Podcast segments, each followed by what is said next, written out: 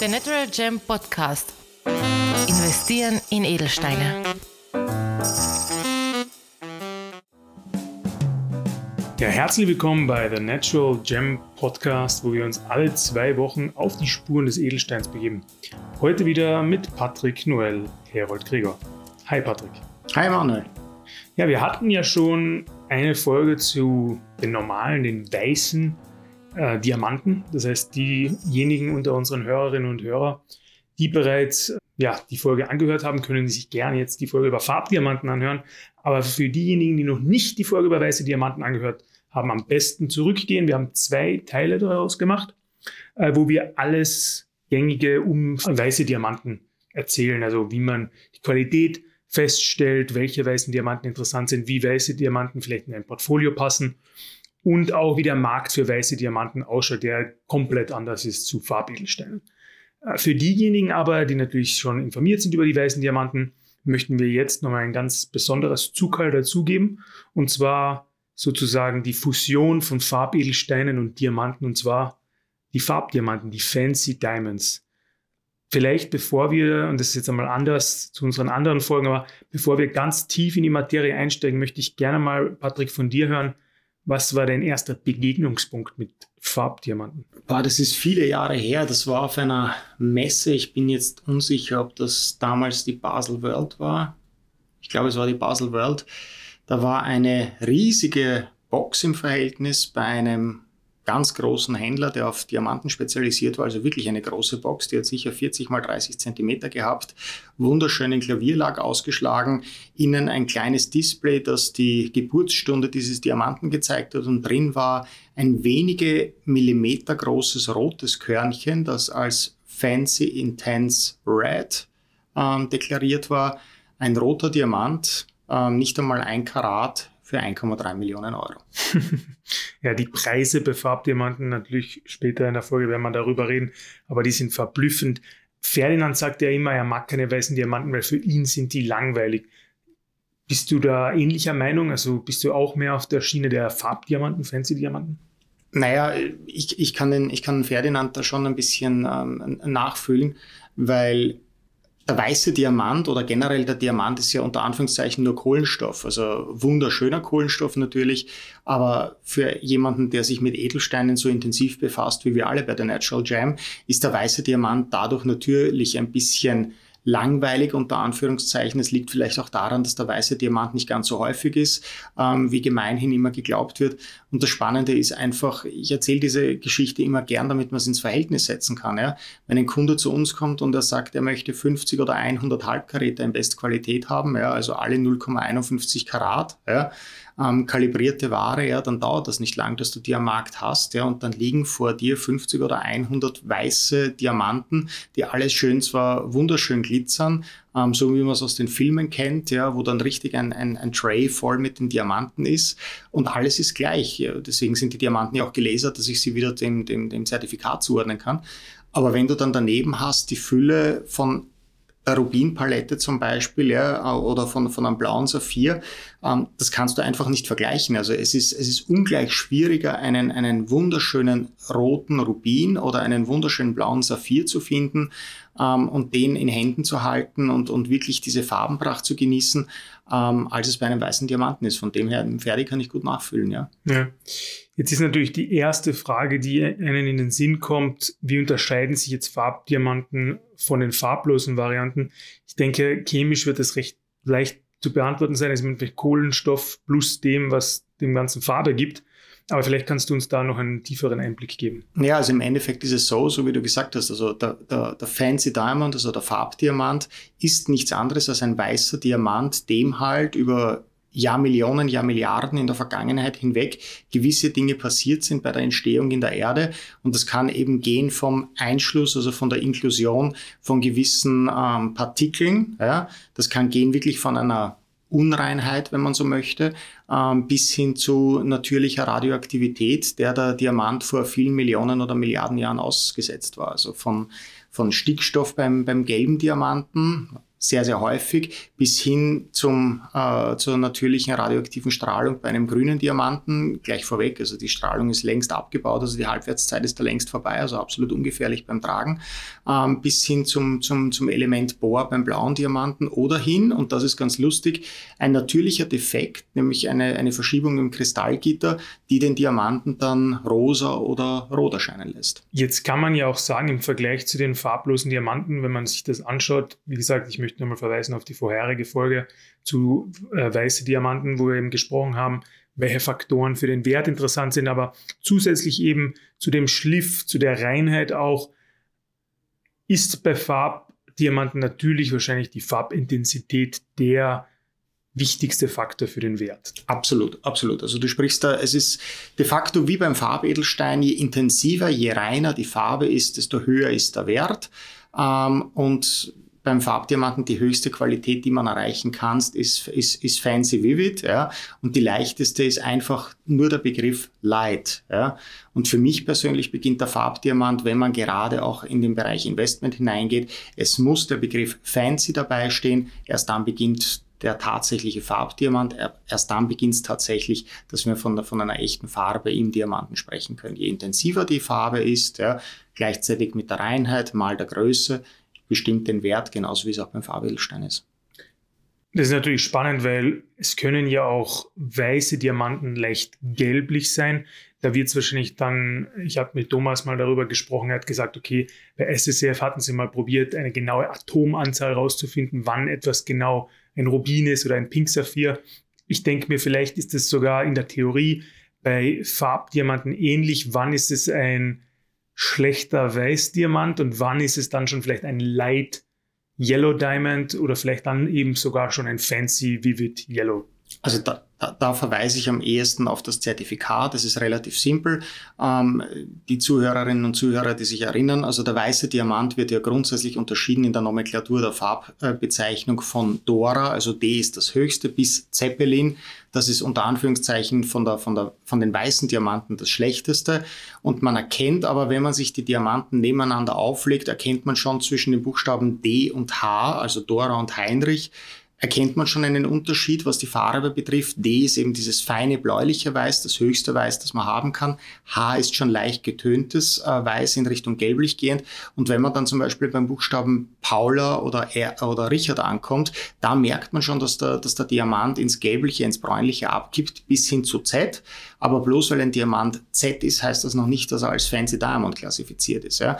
Und erst dort beginnt dann tatsächlich eben über Light, ja, bis hinauf bis äh, Fancy Intense beziehungsweise Fancy Vivid als absolute höchste Farbe, ähm, das, wo der Farbdiamant richtig beginnt Spaß zu machen. Ja, das ist eigentlich spannend. Zuerst möchte man um so wenig Farbe wie möglich und dann natürlich umso mehr Farbe, aber in einem gewissen Grad sehr, sehr spannend.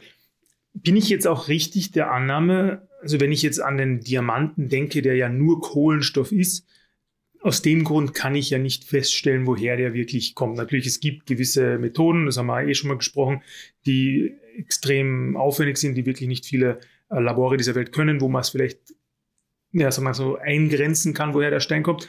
Bei Farbdiamanten müsste das doch dann rein in der Theorie, weil da ja dann dazu tatsächlich mehr verschiedene chemische Zusammenstoße zusammenwirken, einen Anhaltspunkt bieten, wo dieser Stein dann auch herkommt? Also grundsätzlich ja, aber auch beim Farbdiamanten ist es so, genauso wie beim weißen Diamanten, dass die Herkunft per se keinen Unterschied oder keine, keine Wirksamkeit hat. Natürlich ist es, und da spreche ich gleich die berühmteste oder bekannteste Mine für Farbdiamanten an, die berühmte Argyle-Mine in Australien ähm, die wunderschöne pinke, rote, blaue Diamanten hervorbringt. Das wird dann gerne als, als, als Markenname, als Unterstützung verwendet, aber grundsätzlich ist es verhältnismäßig egal, ob der, ob der Farbdiamant beispielsweise jetzt, wenn ich an Gelb denke, aus Afrika oder aus ähm, beispielsweise aus Australien oder aus Russland kommt. Da unterscheidet sich doch auch der Farbdiamant vom traditionellen Farbedelsteinhandel. Genau, also dass, dass man beim Farbdiamanten, also Farbdiamanten, vielleicht damit man das auch nochmal einteilen kann, Farbdiamanten sind einfach super selten und gerade wenn man jetzt in die teure Kategorie geht, sage ich jetzt mal ab Orange über Blau, Grün bis hin zu Pink und Rot, ähm, ist es einfach so, dass die so selten sind, dass die Herkunft de facto egal ist. Was wichtig ist, und das ist beim Farbedelstein genauso, sie sind natürlich, sie sind nicht behandelt und sie haben eine entsprechende Qualität, ja, dann macht es wirklich Sinn und auch Spaß zum Investieren. Und wenn du jetzt eine Art Tierliste aufbauen müsstest, also 1, 2, 3 vielleicht direkt, wo du die Farben ranken müsstest, also du hast es schon leicht angedeutet, ich würde mal aus deinen Erzählungen bisher deuten, dass rote Diamanten wirklich das Wertvollste sind, dann vielleicht also blau, grün, rosa. Und dann hattest du noch gelb und braun auch erwähnt, vielleicht sogar schwarze Diamanten. Kannst du mir vielleicht von den bekanntesten Farben, die dir jetzt einfallen, für Farbdiamanten auch so eine Art Ranking erstellen? Naja, beim, beim Ranking ist es, ist es immer so. Also natürlich ist ein, ist ein roter Diamant wahnsinnig schön, aber, aber de facto auch wirklich unleistbar bei Karatpreisen, die, die deutlich über einer Million Euro liegen, also für 0,2 Gramm eine Million Euro. Ähm, wer sich's leisten kann. Ich, ich freue mich für jeden Einzelnen, der so einen Stein hat. Ja. Ähm, Blau ist ähnlich gelagert, auch super selten, auch sehr teuer. Ja. Ab Grün beginnt es unter Anführungszeichen leistbar zu werden. Ja. Also ähm, bis hin zu Gelb, was relativ günstig ist. Du hast eine, eine, eine Farbe genannt, die ganz interessant ist, also der braune Diamant, der gemeinhin jetzt nicht sonderlich als populär gilt, weil die Farbe einfach nicht schön ist, aber es gibt beim Braun eben auch einige Farbtöne, die durchaus begehrt sind. Das ist eben die Farbe Cognac, also wenn das so tief Cognac-Farben beginnt zu leuchten, bis hin so ins Champagner gehende, also die, die Champagne Diamonds, also die sind durchaus begehrt und ein Stein, den ich persönlich sehr schätze, ist der Chamäleon-Diamant. Der Chamäleon-Diamant hat nämlich die Möglichkeit, dass er seine Farbe wechselt.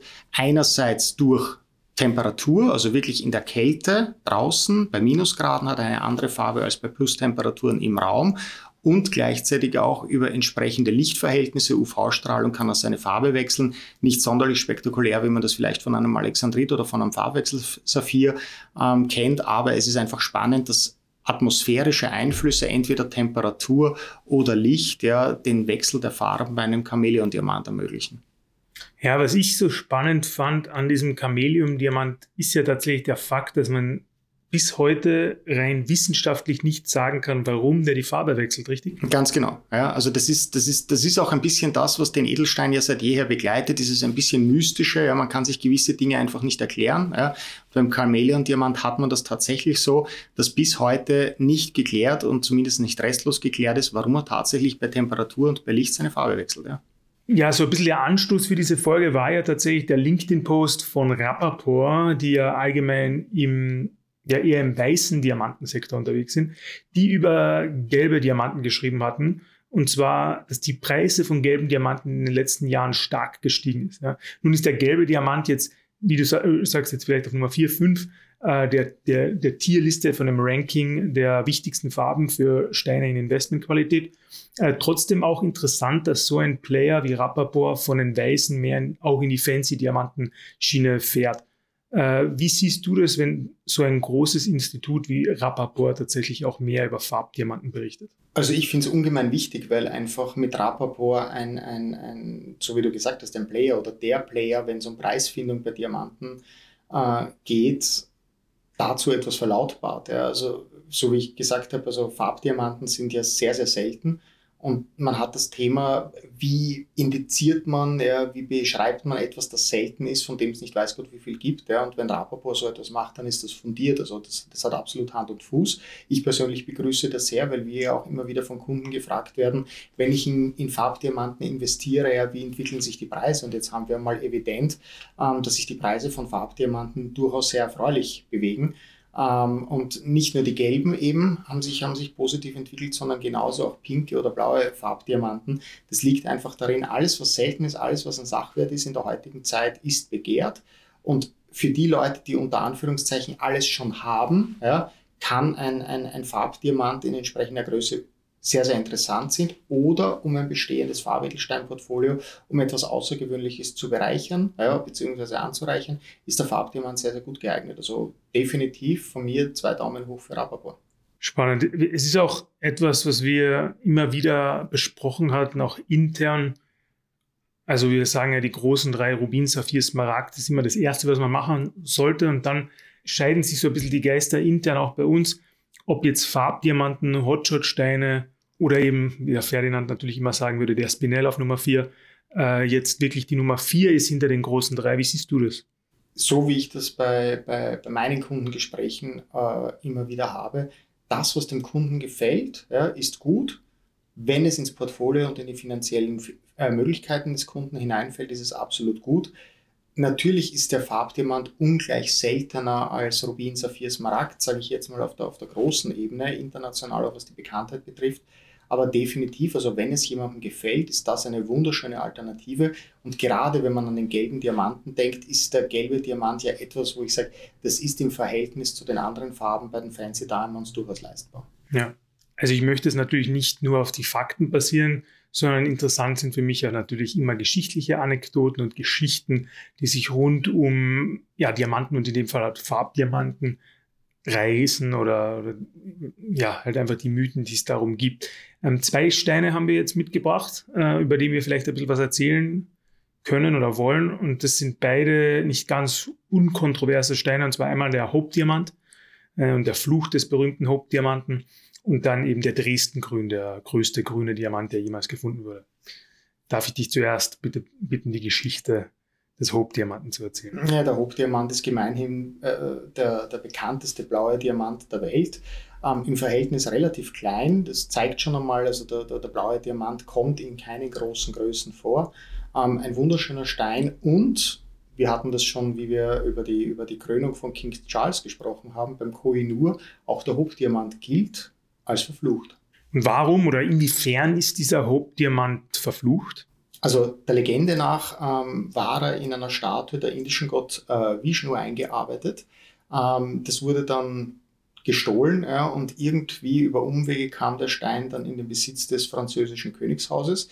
Ähm, Ludwig XV. hat ihn getragen und ist letztendlich dann an Pocken verstorben. Und seinem Nachfolger Ludwig XVI. ging es nicht sonderlich viel be besser als Mann von äh, Marie Antoinette. Ja die beiden haben letztendlich ihr Leben am Schafott verloren. Ja, es ist fast schon wie so eine Folge X-Faktor, das Unfassbare, ja? die Geschichten des Hauptdiamanten. Aber zum Hauptdiamanten auch eins, weil das immer wieder gefragt wird. Der Hauptdiamant ist nicht der, der am Ende von Titanic bitte über Bord geworfen wird, weil das ist ein Tansanit und zudem haben wir eine eigene Folge. Richtig, ja, der Tansanit. Äh, ist natürlich auch, warum sehr viele Leute bei uns äh, den Tansanit überhaupt kennen. Ja? Tatsächlich über den Film Titanic eine sehr ja, wie soll man sagen, erfolgreiche Marketingstrategie der Firma Tiffany. Ja. Tiffany und angeblich auch Reverse im Hintergrund, ja, definitiv. Also, und letztendlich ja auch mit diesen Mythen rund um Farbdiamanten lässt sich irgendwie doch Geld verdienen. Und als nächstes würde ich dich gerne noch zum Dresdner Grün befragen. Also das war ja der Stein von August dem Starken. Ne? August, den hatte ich immer im Hinterkopf, weil ist auch so ein bisschen der der Name der Gründer, der unsere, also die Stadler-Dynastie angeführt hat, der August Stadler, vor sechs Generationen. Deswegen ist August so ein bisschen der Name, den, der, mich, der mich immer verfolgt. Ähm, der Dresdner Grün, der größte grüne Diamant, natürliche Strahlung, den man je gefunden hatte. Natürliche Strahlung ist interessant zu sagen. Was kannst du mir noch über den Dresdner Grün erzählen? Also der, äh, der Dresden Grün ist, der, ist der, äh, so wie du gesagt hast, ist der größte natürlich ähm, vorkommende grüne Diamant, 41 Karat, also schon ein, schon ein ziemliches Bröckchen, ähm, tatsächlich durch natürliche radioaktive Strahlung in der Erde gefärbt, ähm, liegt im grünen Gewölbe in Dresden ähm, und ist der Diamant, der immer wieder ähm, zu seinem Besitzer zurückgefunden hat. Die längste Abwesenheit war ja im Zuge des Zweiten Weltkriegs, wo er russische Kriegsbeute war. Jetzt ist er in Dresden wieder zu besichtigen ein, ein wunderschönes Stück, ähm, letztendlich auch ein wunderschönes Stück Erdgeschichte und als der größte grüne Diamant der Welt sicher sehenswert für jeden, der nach Dresden kommt. Übrigens eine wunderschöne Stadt. Und zur Begründung der Stadler-Dynastie möchte ich mit dir einen eigenen Podcast machen, aber da wirst du auf meinem Platz sitzen. ja, das hat auch mit Edelsteinen zu tun, aber mit dem, mehr mit dem Granaten. Du hast, Emanuel, das geht ja gar nicht. Du hast eigentlich den wichtigsten Farbdiamanten aus österreichischer Sicht vergessen, gell? Der da wäre? Der Florentiner. Ah, natürlich. Zu seiner Zeit der, der größte bekannte ähm, Farbdiamant der Welt, ja, 137 Karat. Auch sagenumwoben, ja, weil letztendlich mit dem Zusammenbruch der Monarchie Österreich-Ungarn und letztendlich der, der Flucht von, von Kaiser Karl ähm, gilt dieser Ma Diamant bis heute als verschollen. Es, es ranken sich ähm, verschiedene Mythen herum, ob dieser Diamant letztendlich aufgespalten wurde in, in mehrere Teile und somit das Fortbestehen der Familie aus finanzieller Sicht überhaupt ermöglicht hat. Es, es gibt eine Vermutung, dass er verwendet werden sollte, um die, ähm, um die Monarchie zumindest in Ungarn irgendwie zu erhalten. Ähm, bis heute jedenfalls verschollen. Ja, 137 Karat, schon ein schönes Stück. Aber, aber, du glaubst, der ist irgendwo natürlich noch in der Weltgeschichte zu finden? Also ich kann es mir nicht vorstellen. Es gibt so viele Erzählungen mittlerweile, dass er angeblich in der Schweiz gespalten wurde.